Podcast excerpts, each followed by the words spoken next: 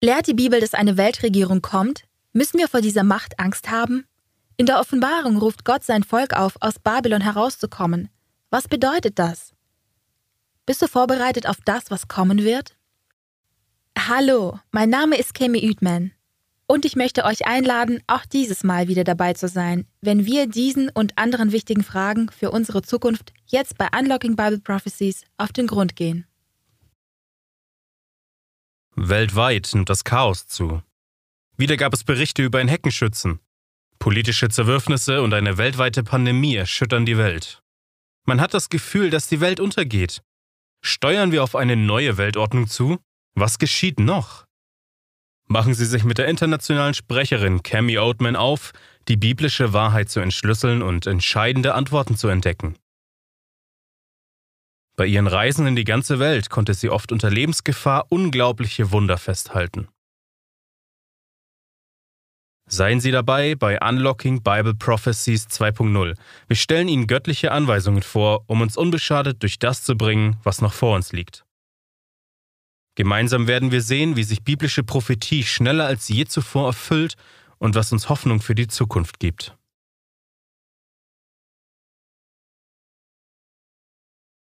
Ein herzliches Willkommen zu Unlocking Bible Prophecies. Ich bete darum, dass unser Studium ein Segen für dich ist und du eine klare Vorstellung von Gottes Plan für dein Leben hast. Alle vorherigen Folgen sind auf awr.org slash Bible oder das Wort.tv slash Mediathek abrufbar. Wir möchten dir Studienmaterial für beständiges geistliches Wachstum zur Verfügung stellen. Über bibleinfo.com kannst du gerne Kontakt aufnehmen, wenn du noch weitere Fragen hast. Ist Gott nicht unglaublich? Das letzte Mal haben wir erfahren, dass wir uns vor dem Mahlzeichen des Tieres nicht fürchten müssen, denn wir müssen es nicht annehmen, sondern Gott bereitet sein Volk jetzt durch den Heiligen Geist auf die Tage des Endes vor. Du kannst Gottes Siegel durch geisterfüllten Gehorsam und Gebet erhalten. Heute wollen wir unsere Aufmerksamkeit wieder Endzeitereignissen zuwenden und sehen, wie sich eine erstaunliche Prophetie entfaltet. Gott sagte durch den Apostel Johannes im Buch Offenbarung eine Zeit in unserer Zukunft vorher, in der sich Kirche und Staat wieder vereinen werden. Hat das schon begonnen? Kommen wir gerade in diesen Zeitabschnitt? findet jetzt die Antworten auf diese äußerst wichtigen Fragen heraus. Lasst uns zusammen beten und mit unserem Thema die Hure beginnen. Himmlischer Vater, Herr, bitte mach mich bereit und erfülle du mich mit deinem Heiligen Geist. Salbe meine Lippen, dass sie nur deine Worte sprechen und mache mich zu deinem Gefäß für eine klare Botschaft, die so wichtig ist für unsere Generation. Sei mit uns, Herr, und sprich du durch mich, im kostbaren und mächtigen Namen Jesu. Amen.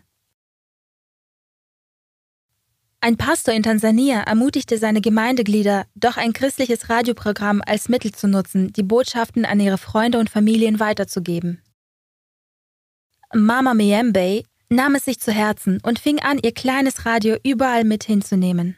Nun, Mama Miembes Garten liegt neben der Dorfkneipe. Jeden Tag, wenn sie ihre Kräuter- und Gemüsepflanzen versorgte, lief das Radio mit voller Lautstärke im Garten.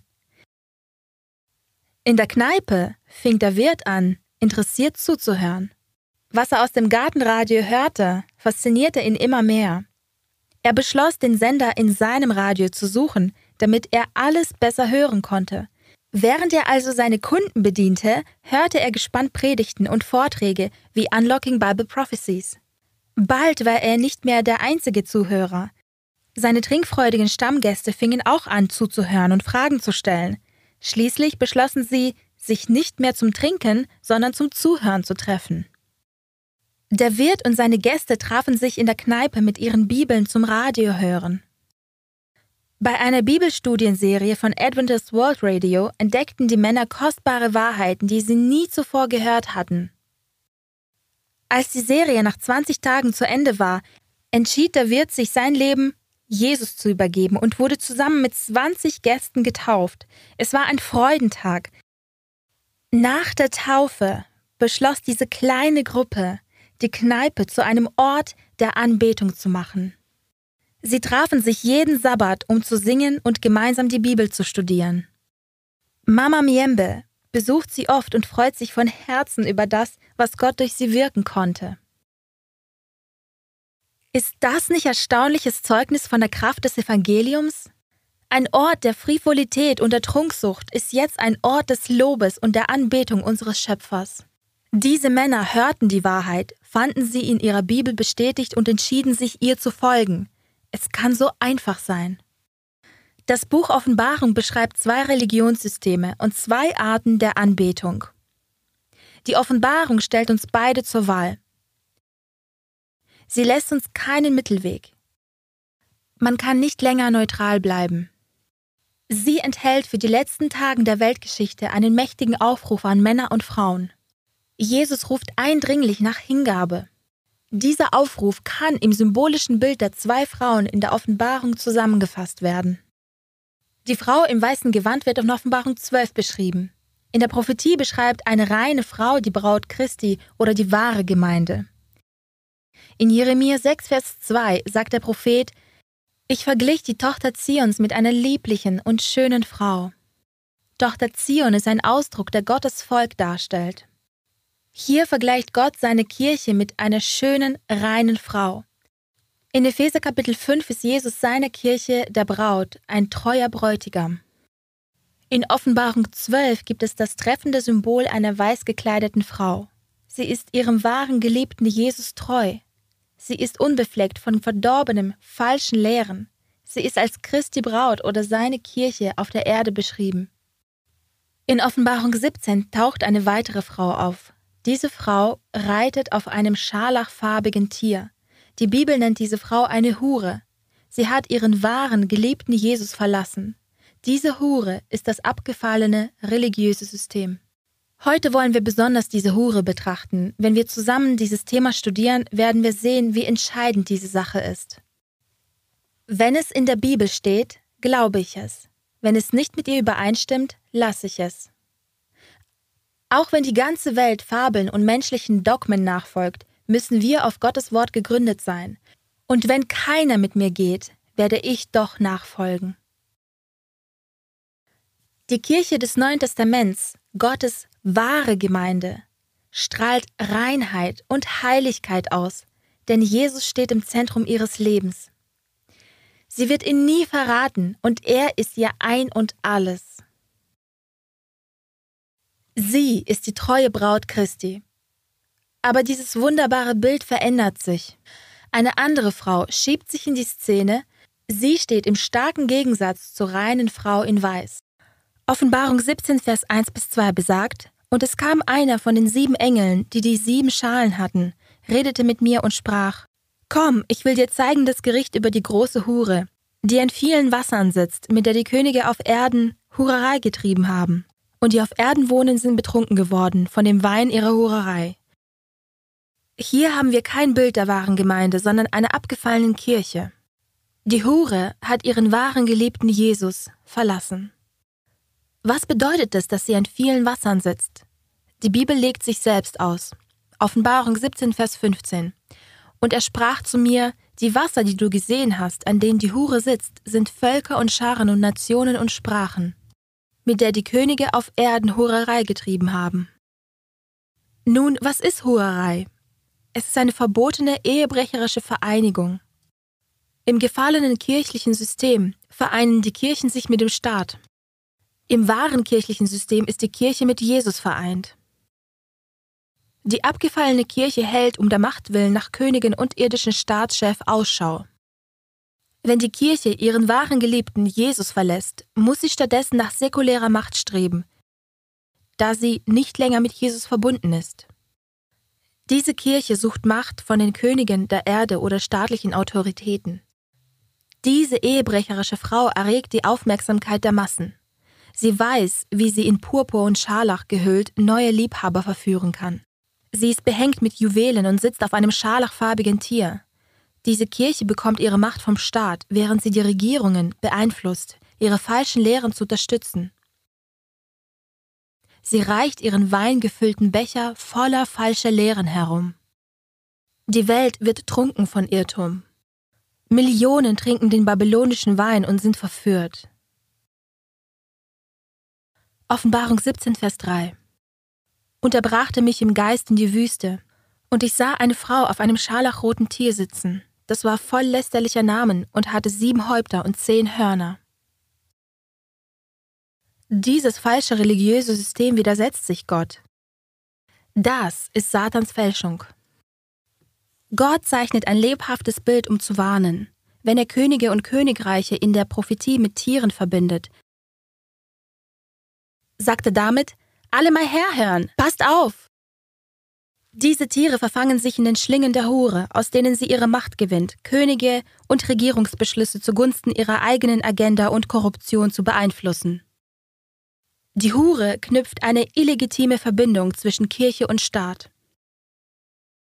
Auf Seite 593 im vierten Band Philippa bis Offenbarung des Bibelkommentars von Jamison, Fossé und Brown treffen diese protestantischen Autoren diese bemerkenswerte Aussage über Offenbarung 17. Staat und Kirche sind kostbare Gaben Gottes.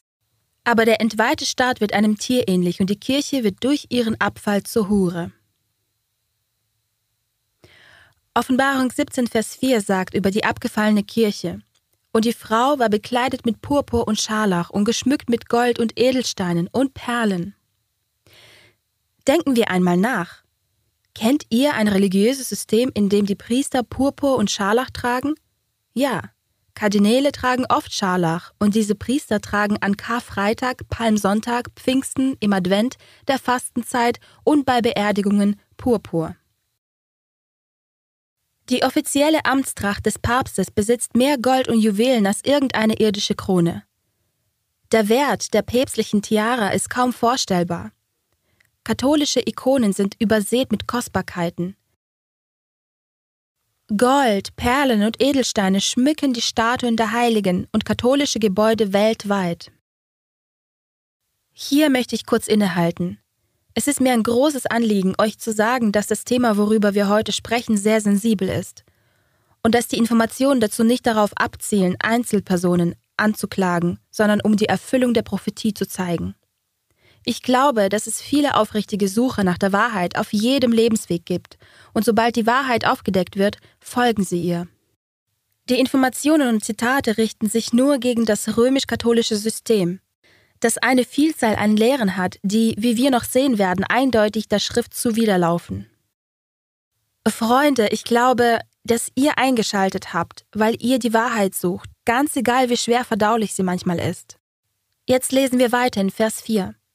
Und hatte in ihrer Hand einen goldenen Becher voll von Gräuel und die Unreinheit ihrer Huerei, Anders gesagt, befinden sich in der Hand dieses abgefallenen religiösen Systems mit den Farben Purpur und Scharlach ein goldener Becher voller Wein und alle Welt trinkt daraus und wird verwirrt und berauscht durch diese falschen Lehren.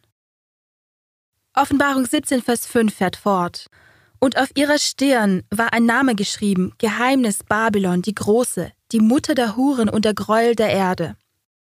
Okay. Die Bibel sagt also, dass sie eine Hure und eine Mutter ist, was bedeutet, dass sie Kinder haben muss. Wir werden sehen, dass nicht nur die Bibel den römischen Katholizismus als Mutter identifiziert, sondern dass sich das katholische System selbst als Mutter aller Kirchen bezeichnet. Im September 2000 verkündete der Vatikan, dass die katholische Kirche, Zitat, Mutter aller Kirchen ist und verbannte den Begriff Schwesterkirchen, um andere Denominationen zu beschreiben, denn das könnte den Anstrengungen des Vatikan in Richtung Einheit mit anderen Gläubigen schaden. Hm. Keine Schwestern, sondern Töchter. Ein Zitat von Kardinal Joseph Ratzinger, der später Papst Benedikt wurde. Er schrieb, es muss immer klar bleiben, dass die universale, eine heilige katholische und apostolische Kirche nicht Schwester, sondern Mutter aller Teilkirchen ist. Die protestantischen Denominationen kamen aus dem Katholizismus heraus, doch sie behielten einige seiner falschen Lehren. Sie sind die Töchter ihrer Mutterkirchen. Freunde, ganz gleich, welche Religion ihr habt, Gott ruft euch zurück zu seiner Wahrheit. Nur darauf kommt es an. Er ist so barmherzig, dass er uns warnt, dass unsere Zeit ausläuft. Gott ruft überall Menschen auf, in jeder Kultur oder religiösen Strömung. Und sie antworten darauf so wie in Indien. Dort wurde ich gebeten, in einer großen Stadt eine ähnliche Serie wie diese vor einer Gruppe von Pastoren und Bischöfen zu halten. Diese prominenten Kirchenführer suchen nach der prophetischen Wahrheit und treffen gerade wichtige Entscheidungen darüber, ob sie ihre Tradition verlassen und stattdessen ihren Bibeln folgen sollen. Oder wie in Papua-Neuguinea. Genauer in einer Provinz dort haben 64 Pastoren von Sonntagskirchen mit ihren Familien die biblische Sabbatwahrheit angenommen und sind jetzt getaufte Glieder der Kirche der siebenten Tagsadventisten. Doch das geschieht nicht nur in Papua-Neuguinea, sondern in Uganda, Kenia und auf den Philippinen. Überall auf der Welt kommen Menschen jetzt aus Babylon heraus. Gott ruft sie heraus aus den Irrtümern, die sich aus dem Heidentum in die Kirche eingeschlichen haben. Einfach ausgedrückt steht das Heidentum im Gegensatz zu Gott und seinen Wegen. Gott ruft sein Volk zur Wahrheit seines Wortes. Und Freunde, ich glaube, ihr wollt mehr als nur süße, glatte Worte, damit ihr euch weiterhin wohlfühlt denn reine Bequemlichkeit macht dich empfänglich für die Fälschung. Also was mich betrifft, so ist mein Wunsch, die Wahrheit zu erfahren, größer als beruhigt und eingehüllt zu werden. Ich glaube, dass du bei diesen Bibelstudien mitmachst, weil auch du die Wahrheit direkt und einfach aus der Bibel erfahren willst. Sehen wir uns also noch mehr an. Was meint die Bibel, wenn sie sagt Geheimnis Babylon die Große? Im ersten Jahrhundert war das buchstäbliche Babylon, eine Stadt, die im Alten Testament eine Rolle spielt, schon vernichtet. Also spricht der Text nicht über ein buchstäbliches oder physisches Babylon, sondern er bezieht sich auf ein geistliches Babylon. Das bedeutet ein religiöses System, das von der reinen Lehre aus Gottes Wort abweichen würde. Falsche Lehren würden in die Kirche kommen, und zwar durch das falsche religiöse System namens Babylon. Beachtet bitte, dass sie von der Kirche akzeptiert werden, nicht jedoch von Gott. Johannes 17, Vers 17 besagt, Heilige sie durch die Wahrheit, dein Wort ist Wahrheit. Was bedeutet das Wort heiligen? Es bedeutet absondern. Also sagt Gott, ich rufe mein Volk aus den falschen Lehren von Babylon zur Wahrheit meines Wortes. Im Alten Testament dachten sich die Menschen bald nach der Flut einen Plan aus, um sich Gott ganz offen zu widersetzen. Ein riesiges Monument, das als Turm von Babel bekannt wurde, wird in 1. Mose 11, Vers 9 erwähnt. Daher gab man ihr den Namen Babel, weil der Herr dort die Sprache der ganzen Erde verwirrte und sie von dort über die ganze Erde zerstreute. Weil Menschen einen Wolkenkratzer bauten, um den Himmel zu erreichen. Sie errichteten den Turm Gottes Versprechen zum Trotz. Sie glaubten nicht, dass die Erde niemals wieder durch eine Flut zerstört wird. Stattdessen griffen sie zu einer menschengemachten Idee, um Gott zu überlisten. Doch man kann Gott nicht überlisten. Jedes Mal, wenn Menschen etwas in Gottes Wort durch eine Fälschung ersetzen, kommt das wegen ihres rebellischen Herzens. Aufgrund von Rebellion versinkt diese Welt im fortwährenden Chaos. Die Spur lässt sich bis zum Fall Luzifers im Himmel zurückverfolgen. Luzifer, der jetzt Satan heißt, rebellierte gegen Gottes Herrschaft der Liebe, in einem brillanten strategischen Schachzug verwirrte Gott die Sprachen am Turm von Babel. Die Menschen konnten nicht mehr miteinander sprechen. Sie verstanden sich nicht mehr. Also hörte ihr Werk auf. Ich finde das mega interessant und so symbolträchtig. Später wurde genau an der Stelle des Turmes von Babel die Stadt Babylon gebaut. Nun, das Wort Babylon kommt von Babel. Babel bedeutet Verwirrung und Gebrabbel. Dabei hört sich die Sprache so an, dass sie für den Zuhörer keinen Sinn ergibt. Murmeln oder Brabbeln, eine Aneinanderreihung von Worten und Lauten ohne Sinn. Freunde, ich möchte hier auch auf etwas anderes Interessantes hinweisen, was mit diesem Gebrabbel zusammenhängt. Jesus ermahnt uns in Matthäus 6, Vers 7 eindringlich. Und wenn ihr betet, sollt ihr nicht viel plappern wie die Heiden, denn sie meinen, sie werden erhört, wenn sie viele Worte machen. Wenn eine Kirche in religiösen Angelegenheiten anstelle göttlicher Anweisungen menschliche Vorstellungen annimmt, wird es ein verwirrendes Durcheinander. Es wird zur verdrehten menschlichen Vorstellung. Die menschliche Tradition plappert. Wenn eine Kirche verwirrt plappert, verliert sie alle ihre von Gott verliehene Kraft. Wenn eine Kirche dagegen geradewegs Gottes klare Wahrheit weitergibt, plappert sie nicht, sondern verkündigt.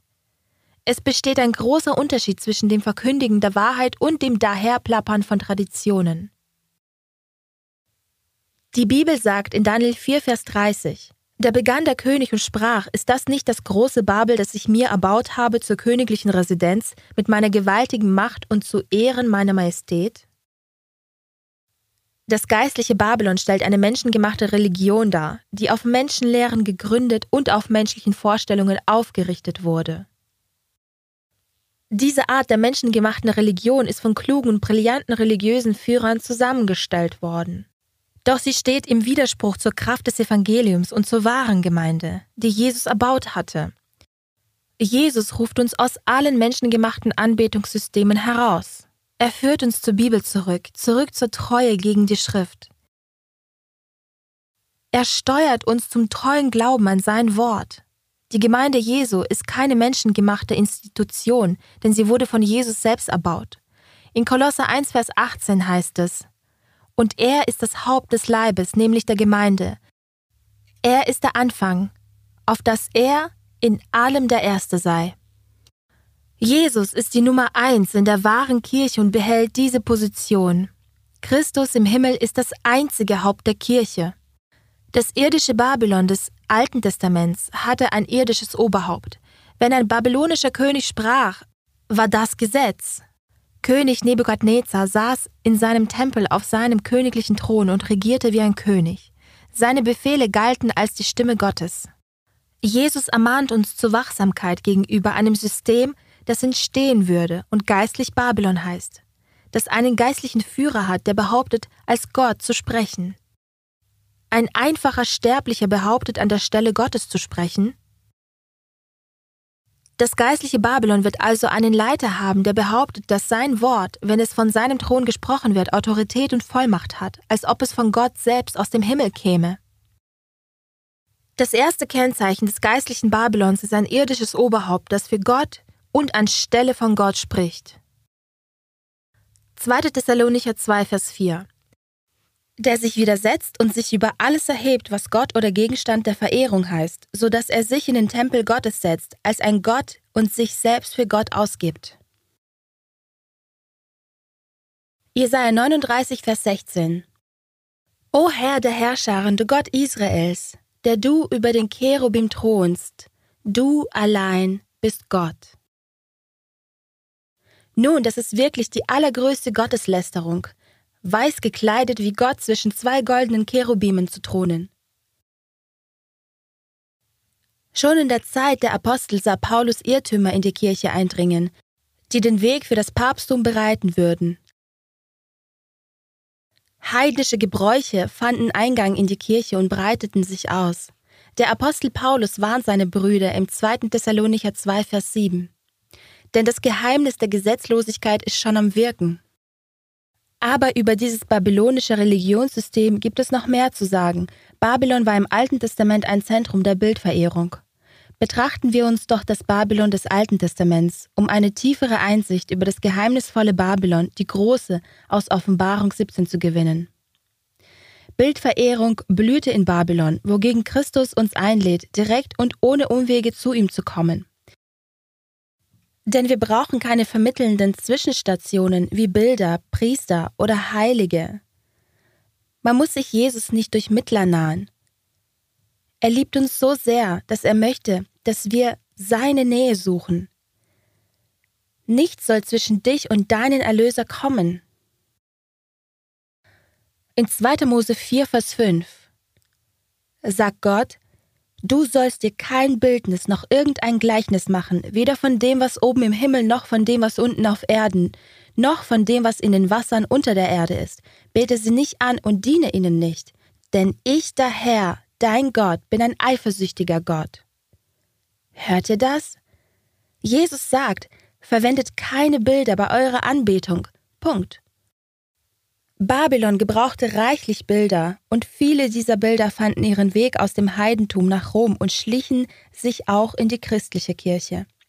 Kirchenväter und Leiter sahen diese Bilder als geheiligt und heilig an. Der katholische Historiker Theodore Maynard sagte in seinem Buch The Story of American Catholicism, Der Katholizismus ist mit viel Heidnischem überlagert. Der Katholizismus gibt dieser Anschuldigung bereitwillig recht und rühmt sich sogar damit. Der große Gott Pan ist nicht wirklich tot, er ist getauft. Ende des Zitats. Die Bibel sagt wiederholt eindeutig, dass es nur einen Mittler zwischen Gott und den Menschen gibt. Und das ist Jesus. Unsere Erlösung, unser Weg zum ewigen Leben gibt es nur durch ihn, nicht durch seine Mutter oder irgendeinen der Apostel. Jesus verkündet in Johannes 14, Vers 6, Ich bin der Weg und die Wahrheit und das Leben, niemand kommt zum Vater denn durch mich. Und in Johannes 8, Vers 24, Denn wenn ihr nicht glaubt, dass ich es bin, werdet ihr sterben in euren Sünden. Diese Worte hallen auch bei Petrus in Apostelgeschichte 4, Vers 12 nach.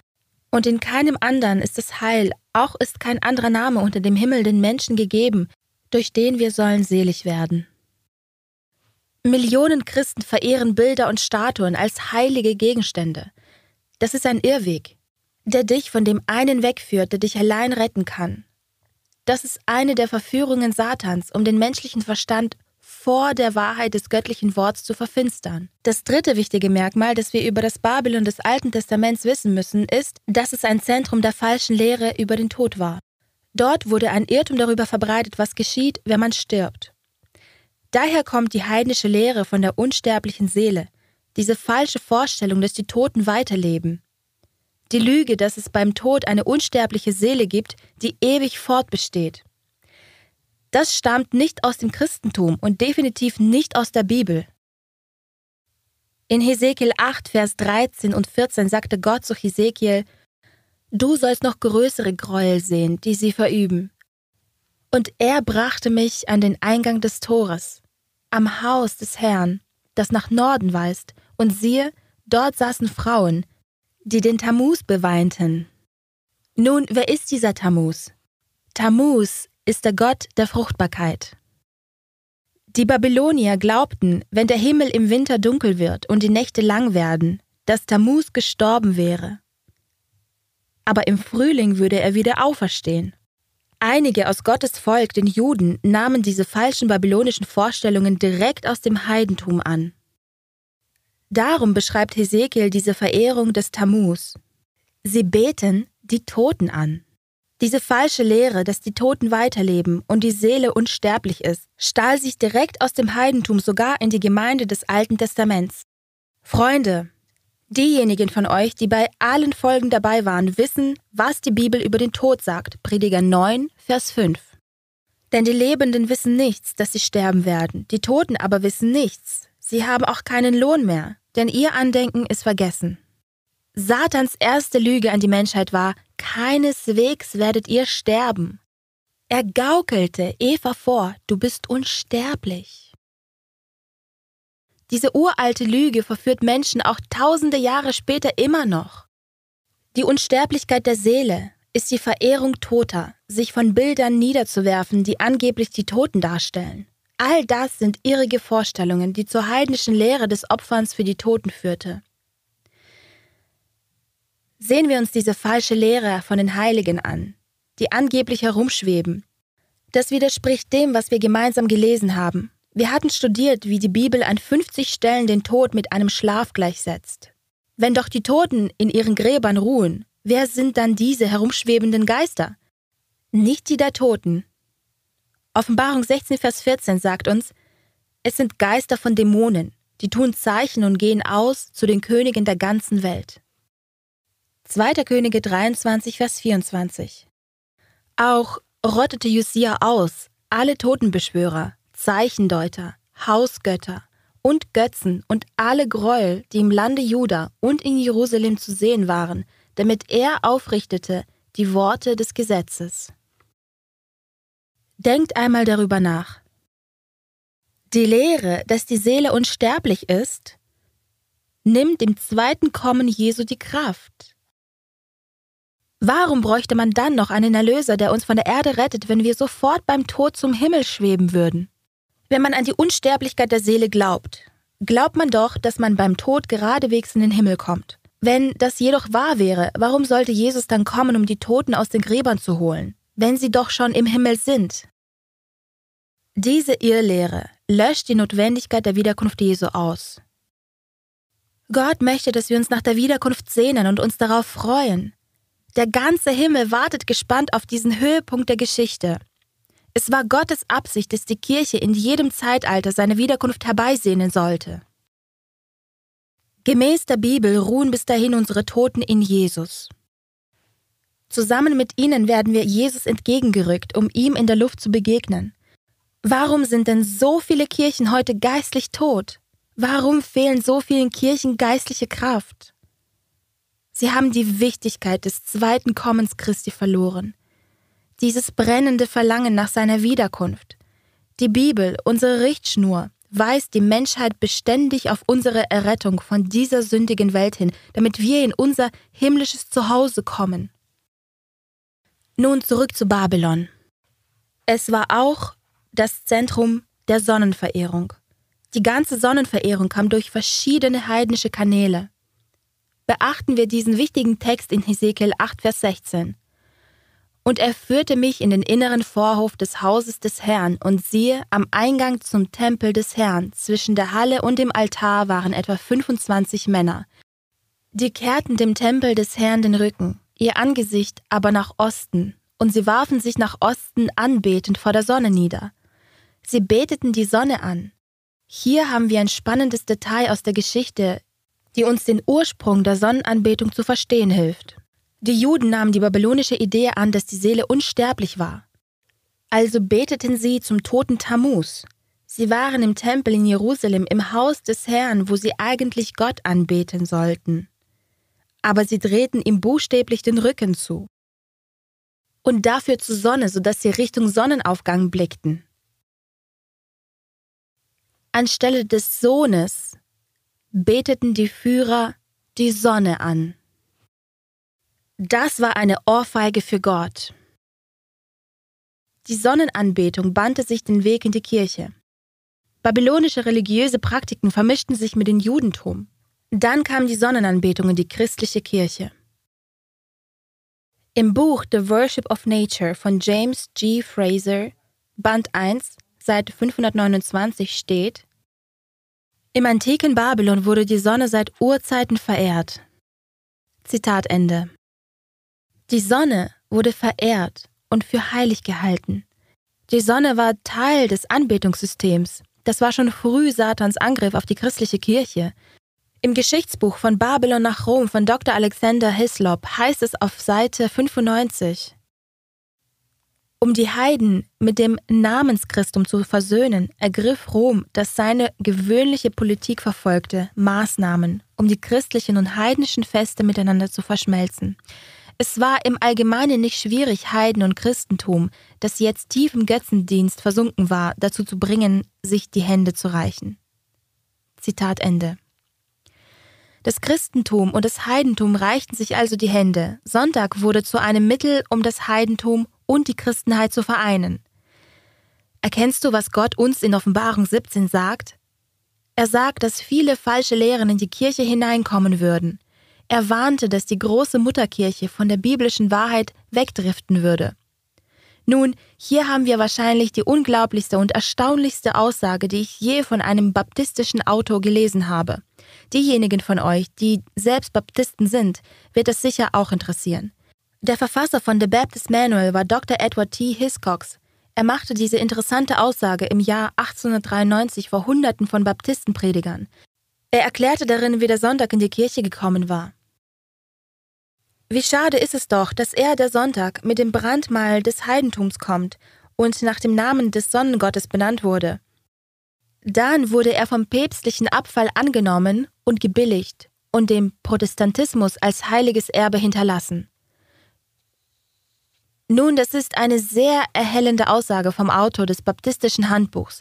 Er bedauerte, dass der Sonntag durch das schlammige Wasser des Heidentums zum Katholizismus kam und die Protestanten ihn dann annahmen. Der Prophet Hesekiel würde es sicher auch bedauern, denn Gott gab uns den Sabbat als sein Zeichen. Hesekiel 20, Vers 12 Ich gab ihnen auch meine Sabbate, die ein Zeichen sein sollten zwischen mir und ihnen, damit sie erkennen sollten, dass ich der Herr es bin, der sie heiligt. Lehren aus dem antiken Babylon würden sich in die große Mutterkirche einschleichen. Die Protestanten würden die Mutterkirche verlassen und Gott würde große Männer berufen, die protestantischen Reformatoren. Aber ihre Kirchen würden zu den Irrtümern der Mutterkirche zurückkehren, wie die Unsterblichkeit der Seele und die Sonntagsheiligung. Natürlich liebten viele von ihnen Jesus. Doch Freunde, wir leben in den letzten Tagen. Die Wahrheit ist die Wahrheit und muss befolgt werden.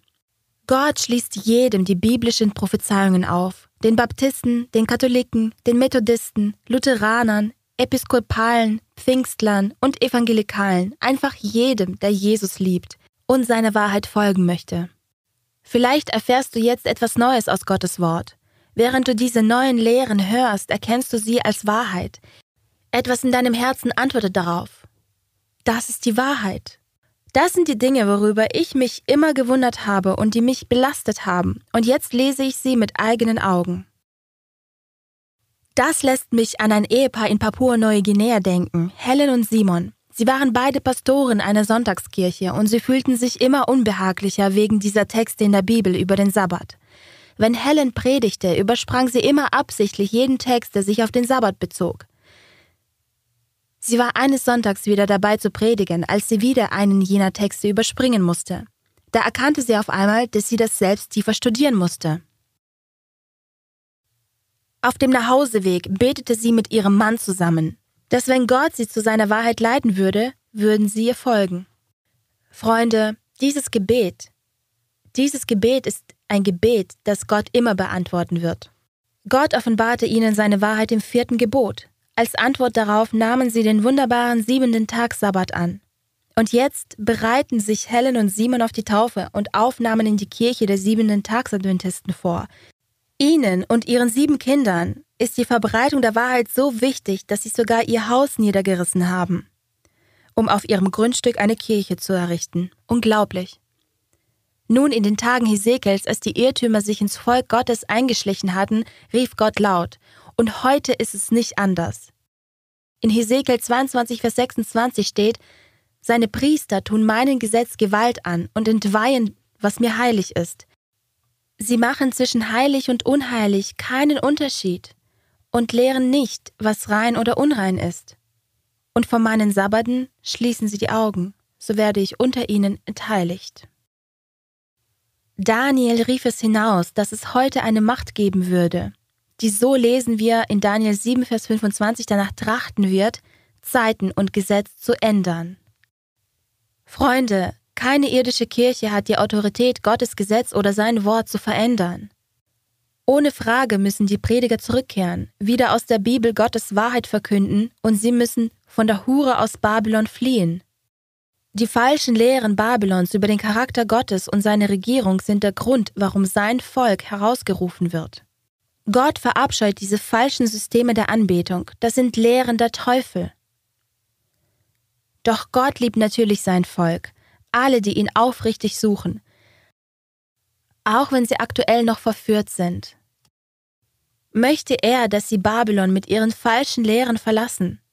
Sprüche 16, Vers 25 sagt, Mancher Weg erscheint dem Menschen richtig, aber sein Ende führt doch zum Tod. Unwissenheit ist keine Entschuldigung für Irrtum oder Sünde. Wenn sich doch jetzt jede Gelegenheit bietet, den Willen Gottes zu erkennen, Freunde. Er hat uns sein Wort gegeben, dass wir mit seinen Lehren vertraut werden und selbst wissen, was er von uns verlangt. Als der Gesetzeskundige zu Jesus kam und fragte, was muss ich tun, um das ewige Leben zu erhalten, wies der Heiland ihn zur Schrift und fragte ihn, was steht im Gesetz?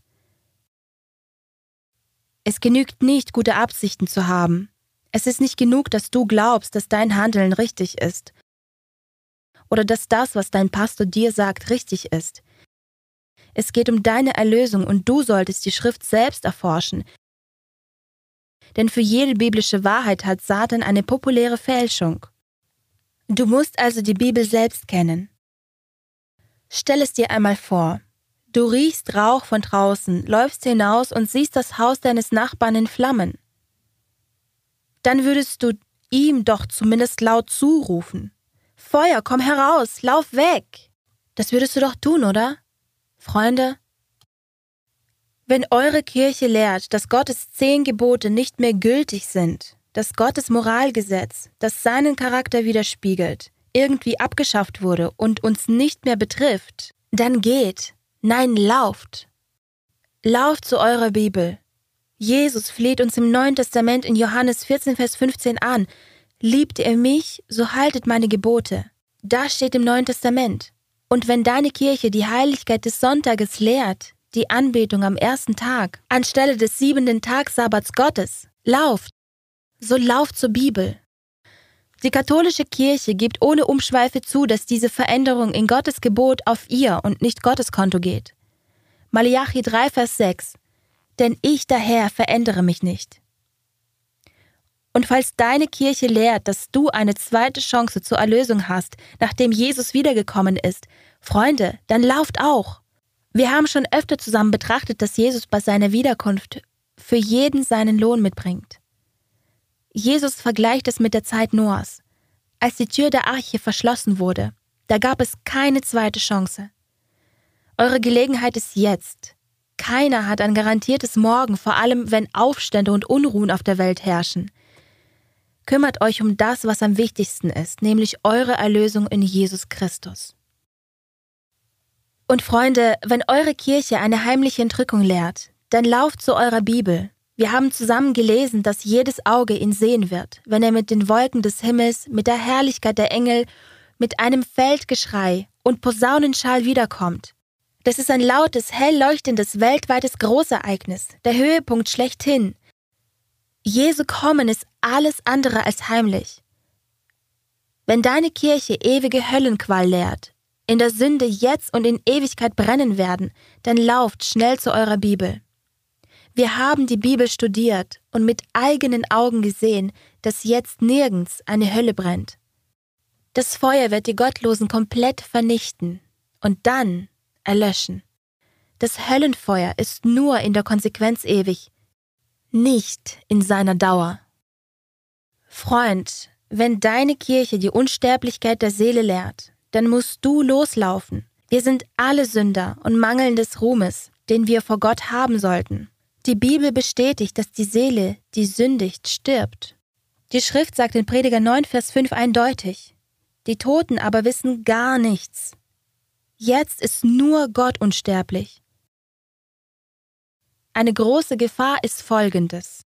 Wenn jemand die Bibel liest und sie ihm eindeutig sagt, dass die Gottlosen zur Asche werden und ihre Existenz im Höllenfeuer ausgelöscht wird, doch weil er von seiner Kirche die ewige Höllenqual gelehrt wurde, nimmt er an, dass das wahr ist und vermutet, dass er die einfachen Worte der Schrift nicht verstehen kann. Also gibt er sein Bibelstudium auf und meint, es ist zu anspruchsvoll und kompliziert für ihn. Aber die Wahrheit hat er, die Wahrheit in Gottes Wort richtig verstanden und wurde nur falsch unterrichtet. Matthäus 7, Vers 13 und 14. Geht ein durch die enge Pforte, denn die enge Pforte ist weit und der Weg ist breit, der ins Verderben führt, und viele sind es, die da hineingehen. Denn die Pforte ist eng und der Weg ist schmal, der zum Leben führt, und wenige sind es, die ihn finden. Denkt daran, Freunde, es waren nur acht Menschen, die in Noahs Tagen durch die Tür in die Arche hineingingen und gerettet wurden. Nur acht aus der ganzen damaligen Welt. Dieser Text sagt uns, dass es nicht die Mehrheit der Menschen sein wird, die sich dafür entscheidet, bei Jesu Wiederkunft bereit zu sein. In Matthäus 7, Vers 15 warnt Jesu uns. Hütet euch vor den falschen Propheten, die in Schafskleidern zu euch kommen. Inwendig aber sind sie reißende Wölfe. Hesekiel 22, Vers 25. Seine Propheten haben sich in ihm miteinander verschworen, gleich einem brüllenden Löwen, der den Raub zerreißt, verschlingen sie Seelen, reißen Reichtum und Gut an sich und machen viele Witwen darin. Freunde, hütet euch vor falschen Lehrern. Menschen lehren, verankern Leute im Irrtum und verhindern, dass sie nach der Wahrheit suchen, denn sie glauben, dass sie sie schon besitzen. Jesus weigerte sich, Traditionen oder Menschenlehren anzunehmen, denn solche Lehren untergraben seine Wahrheit. In Matthäus 15, Vers 3 und 7 bis 9 heißt es, Warum übertretet auch ihr das Gebot Gottes um eurer Überlieferung willen? Und so habt ihr das Gebot Gottes um eurer Überlieferung willen aufgehoben.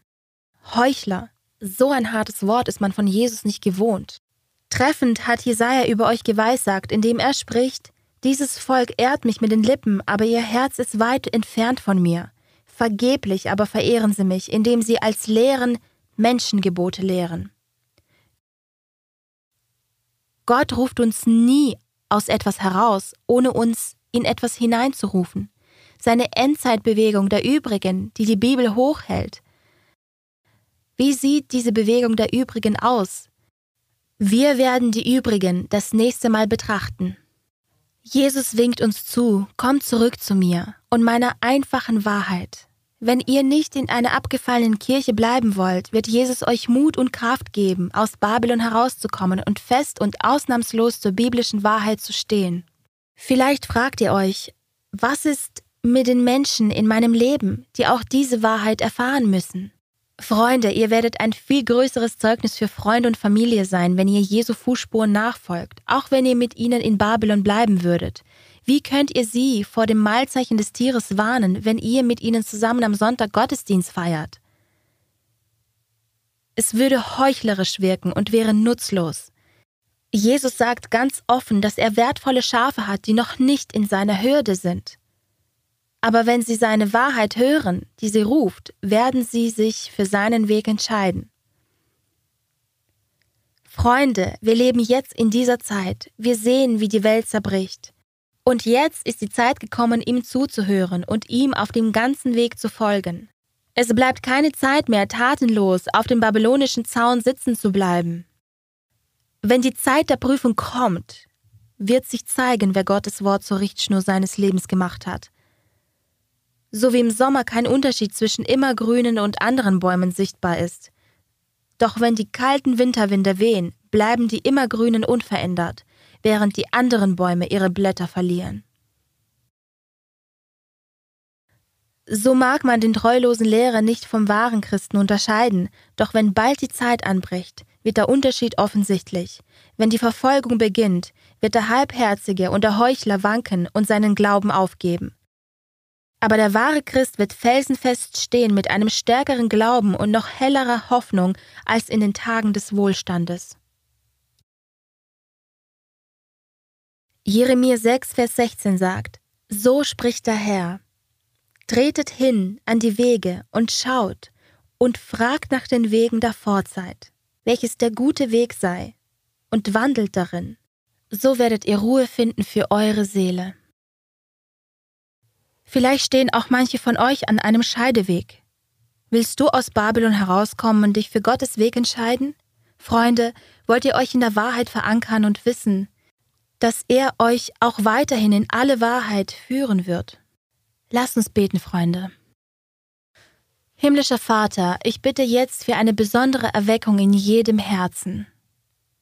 Herr, du hörst diejenigen, die dir zurufen, nimm mein Leben und lass es deins sein.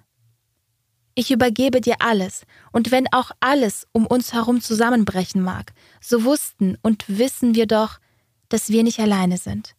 Deinetwegen können wir Ruhe und Zuflucht finden in deinen Verheißungen. Du warst immer treu. Herr, lass mich bei jeder Frage zu deinem Wort gehen, um Antwort zu finden. Auch bei jedem Schritt, den ich gehe, sollst du vor und hinter mir sein. Und bei jeder Furcht, die mir begegnet, weiß ich, dass ich unter deinen Flügeln sicher bin. Du rufst mich heraus aus der Verwirrung und zu einer Freiheit, wie nur du sie geben kannst. Du gabst dein Leben, damit ich meines bekomme. In dir, Herr, finde ich meinen Wert und meine Identität. Ich bitte all diese Dinge von Herzen im kostbaren Namen Jesu. Amen. Wirkt der Heilige Geist jetzt an deinem Herzen? Denkst du dir, in der Bibel erkenne ich es schon, aber wie werde ich es ausleben?